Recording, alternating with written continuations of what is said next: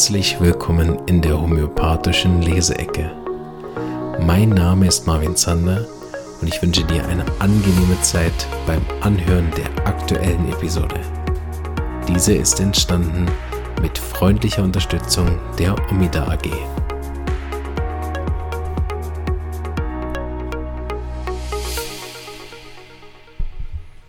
So, hallo und herzlich willkommen zur Folge Leseecke 31. Heute mit dem Buch, was wir schon mal hatten, äh, von Gerhard Riesch, Homöopathik, die Heilmethode Hahnemanns. Blättern wir mal wieder. 268.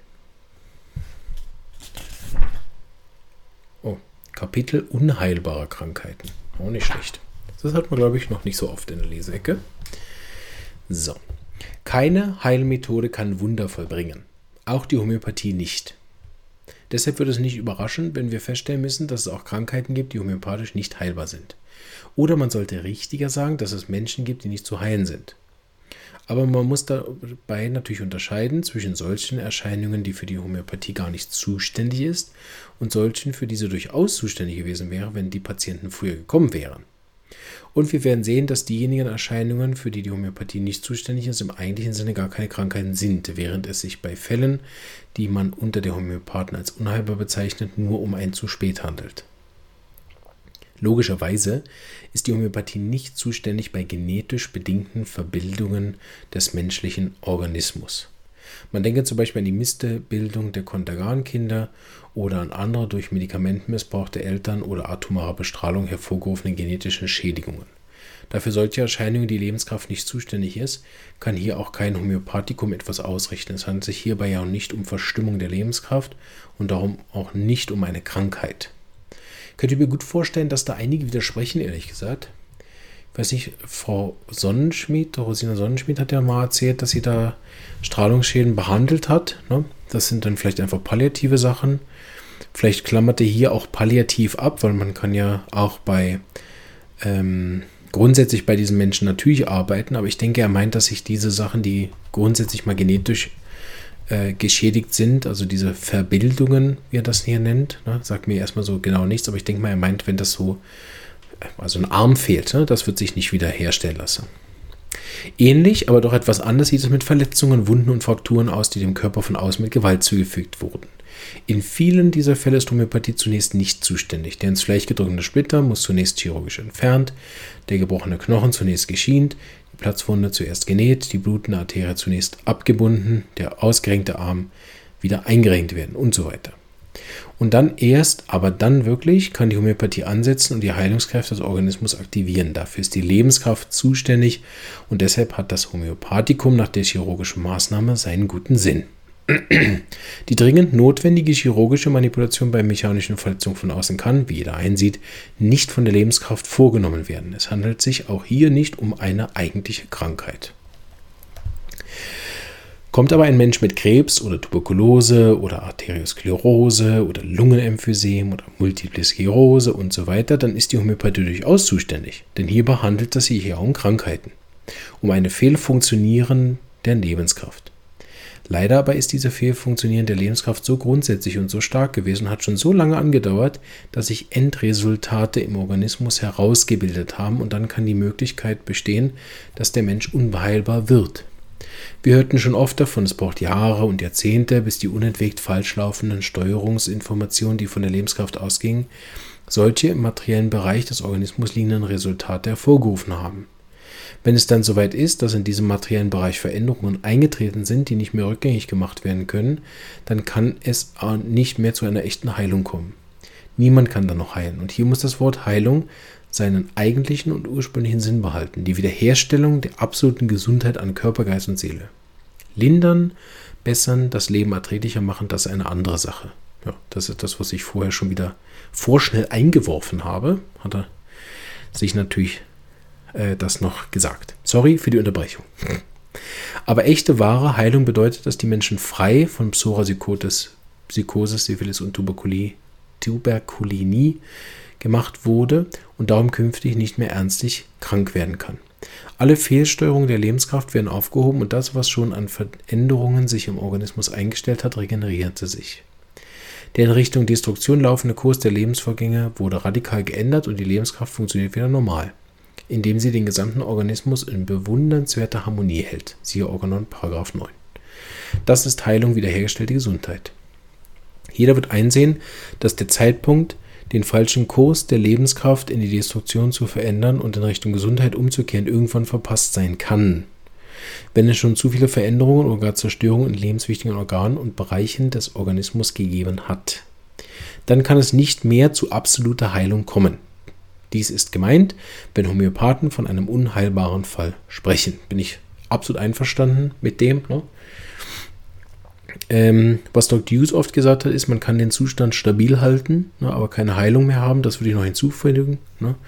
Ich habe zum Beispiel über lange Zeit einen MS-Fall betreut, der unter meiner Betreuung, ich weiß nicht, wie sie inzwischen geht, sie hat leider gewechselt, aber unter meiner Betreuung keine, äh, keinen Schub mehr gemacht hat über fast zehn Jahre äh, und damit keine Verschlechterung ihrer MS-Symptome hatte, wie sie das vorher hatte, in Form von Schüben oder einer progredenten Verschlechterung. Ne?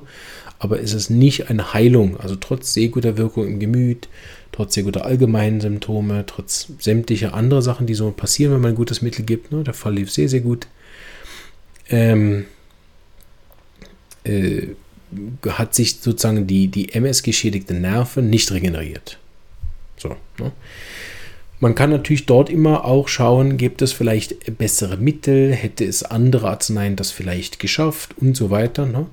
Aber ähm, wenn man immer wieder gute Arzneien wählt und man hat allgemeine Wirkungen ne, auf den sämtlichen Menschen, nur im Lokalen nicht, ne, wo man es vielleicht auch äh, erwartet oder hofft, ne, dann zählt das eben zu den homöopathisch unheilbaren Fällen, auch wenn man das über lange Zeit hat. Ne.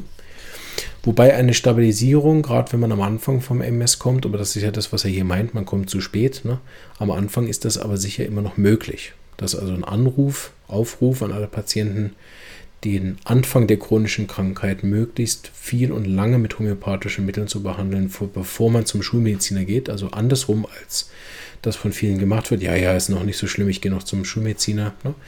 Und dann, wenn dir die Mittel nicht mehr helfen oder ich es satt habe oder so viele Nebenwirkungen habe von den Medikamenten, dann gehe ich zum Homöopathen. Das hat ja, dann manchmal zu spät. Dementsprechend ist ein verhältnismäßig großer Teil unserer Patienten unheilbar. Aber natürlich gibt es da eine gibt es da nun eine Menge gradueller Unterschiede. Diese Unterschiede sollte der Homöopath kennen, um seinen Patienten Leiden und Schmerzen zu ersparen. Das sind zunächst die jedem deutlichen Endzustände von Tuberkulose, Krebs und so weiter. In ihnen sollten die tiefwirkenden Konstitutionsmittel auch nicht mehr angewendet werden, da der Patient, die der Patient gebraucht hätte, wenn er 10 oder 20 Jahre früher in die homöopathische Behandlung gekommen wäre. Genau, das ist ein Ansatz, den wir in der SAI auch haben. Ne? In Endzuständen, in palliativen Fällen keine tiefen Konstitutionsmittel mehr geben. Ich merke äh, oft, ich habe noch nicht so viele Terminalfälle behandelt, aber ich merke oft, dass ich dort bei denen oft nicht sicher war, ist jetzt schon palliativ oder nicht, weil die Ärzte sich mit so Sachen auch oft zurückhalten. Ähm, und gerade hier in Kur oft erstaunliche Versprechungen machen irgendwelchen Leuten. Was ich mal erstaunlich finde, dass er nicht mehr im Klartext redet und ich selber äh, sagt dann auch nichts anderes, aber wo ich denke, ja, also weiß nicht, also ob das noch was wird, ne? so. Ähm, und gebe dann eigentlich relativ gerne ganz zu Anfang trotzdem noch ein großes Konstitutionsmittel, was allgemein passt, weil es gibt ja unter den zwölf Beobachtungen von Kent auch eine klare Reihe, wo man dann die Reaktion relativ schnell sieht, ob der Fall heilbar ist oder nicht. Ne? Ähm, und es gibt ja da so eine unheilbare Kurve, die man dann sieht und dann kann man ja auf die palliative Teil übertreten. Aber da bin ich vielleicht auch, ist meine Mentalität, ich gebe auch nie auf, ist gar nicht mein Ding. Ne?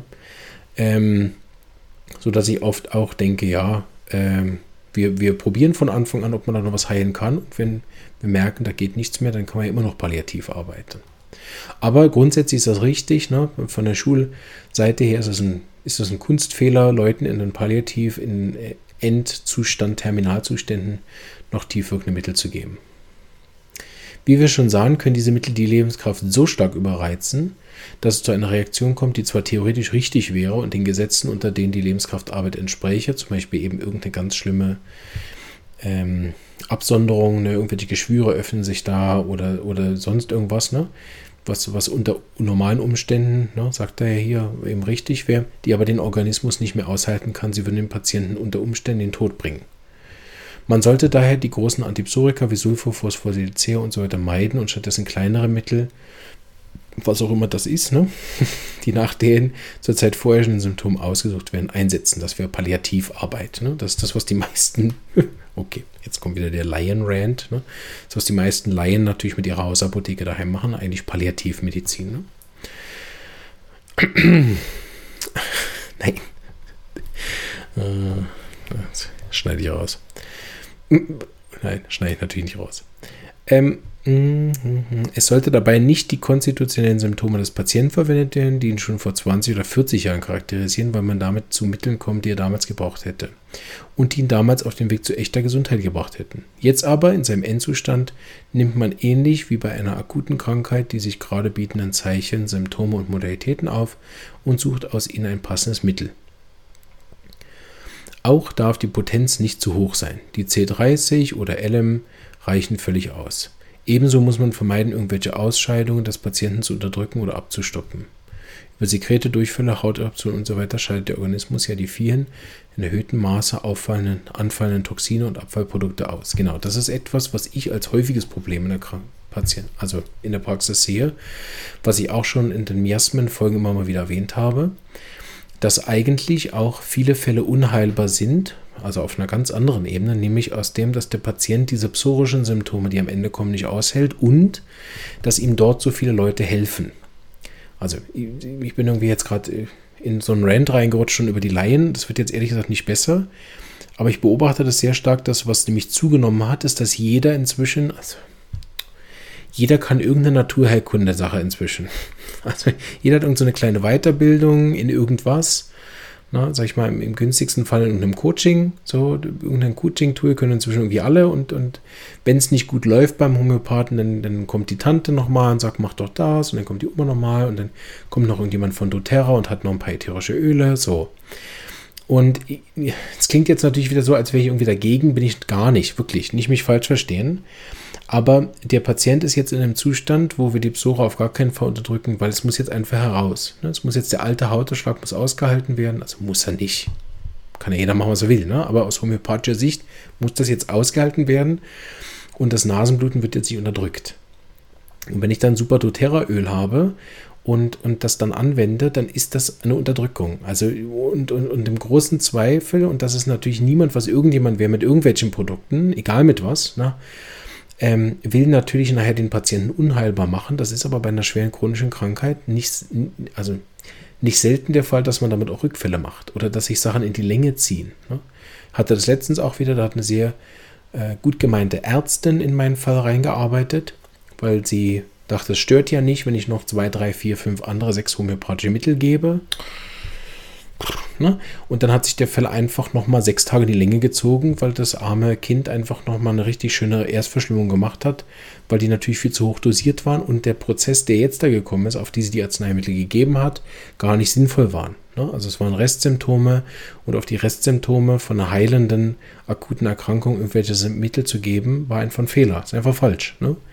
Und genau das ist halt auch passiert, dass die Lebenskraft dann in dem Zustand völlig überbordet hat und, und äh, eigentlich den, den ursprünglichen Krankheitsprozess wieder gemacht hat. Also es ist wieder auf die Ohren zurückgegangen nachher und brauchte dann wieder weiter andere Mittel. Also auch diese Einmischerei, die ist alles gut gemeint. Deshalb ist es auch immer blöd, wenn ich mich hier hinsetze und sage, das ist alles scheiße.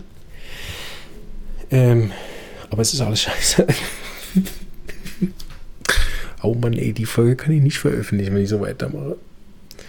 Also ist natürlich nicht alles scheiße.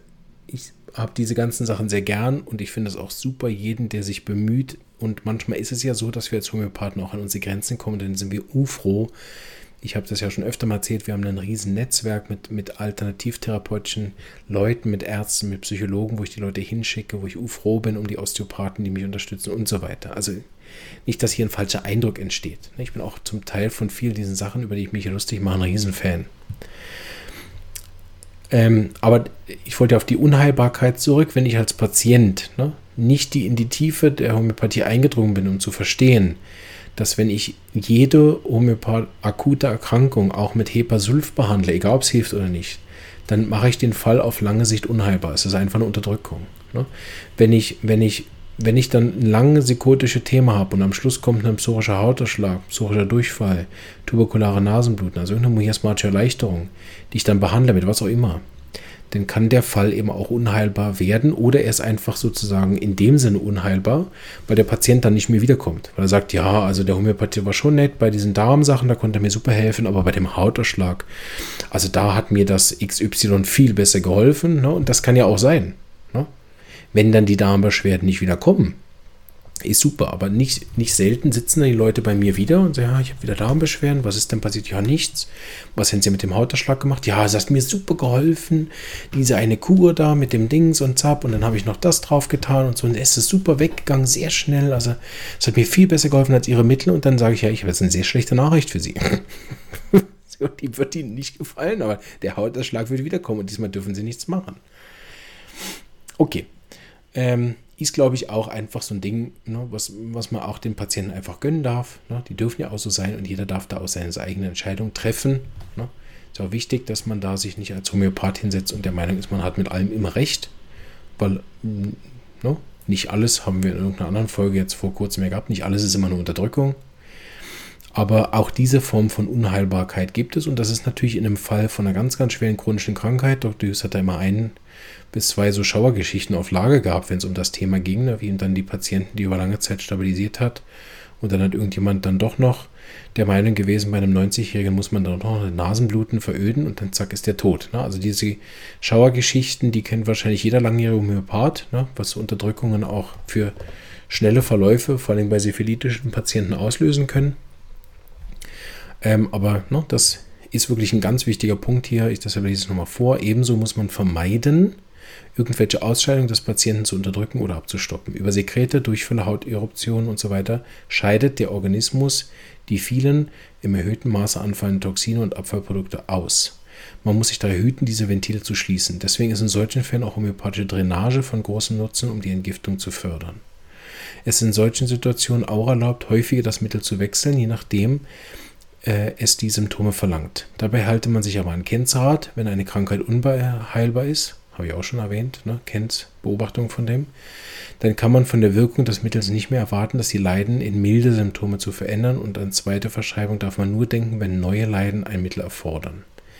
Kent ist sicher ein guter Ratgeber in dieser Sache. Es, er musste von sich bekennen, also wieder ein Kent-Zitat jetzt, wenn es irgend etwas gibt, was ich fürchte, dann ist es eine unheilbare Krankheit. Meine Erfahrung in dieser Hinsicht ist größer, als ich mir wünschen würde.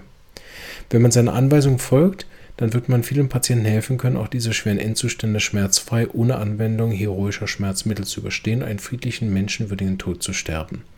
Das ist etwas, was Dr. Hughes auch regelmäßig erzählt hat, diese äh, Endzustandbetreuungen ohne Schmerzmittel. Er und viele andere Meister der Homöopathie haben das vorgemacht und damit viel Segen gestiftet. Auch heute ist das möglich, wie viele Erfahrungen zeitgenössische Homöopathen zeigt. Leider verschwindet aber viele dieser Fälle hinter Mauern von Krankenhäusern, wo sie mit Medikamenten vollgestopft werden, die nur die Leber vergiften, dafür aber die Symptomatik des Falls verwischen.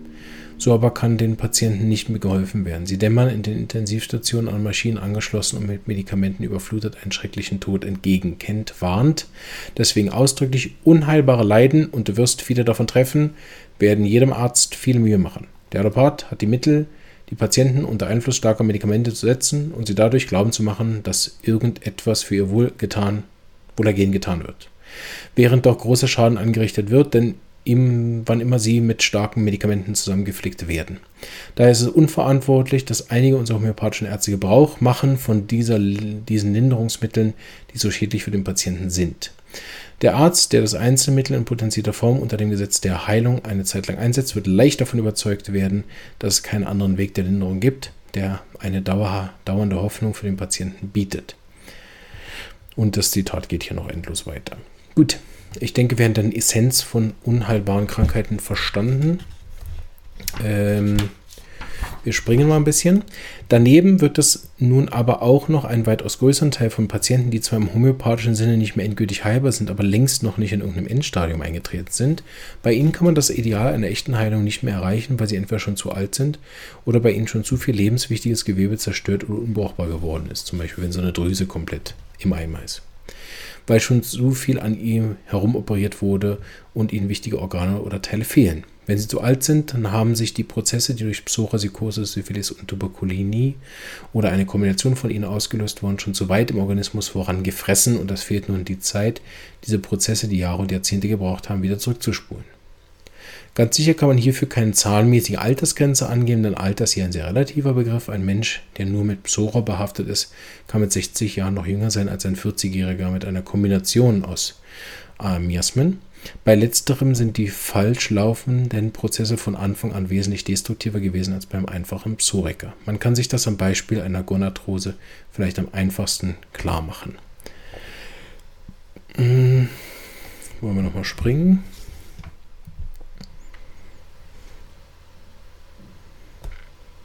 Hm. Nein, ich glaube, es ist gut. Es geht noch länger so weiter.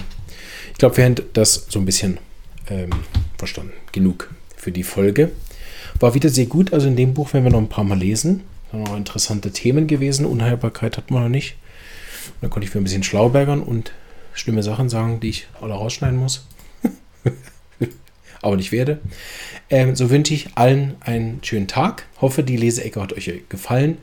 Und äh, hört nicht drauf, wenn ich irgendwas schimpfe. Ähm, sondern wir machen all unser Bestes im Rahmen unserer Möglichkeiten und das ist völlig ausreichend, weil den, die meisten Fehler, wenn wir sie aus der Liebe zu anderen Menschen machen, sind keine, behaupte ich. In dem Sinne, schönen Tag. Tschüss.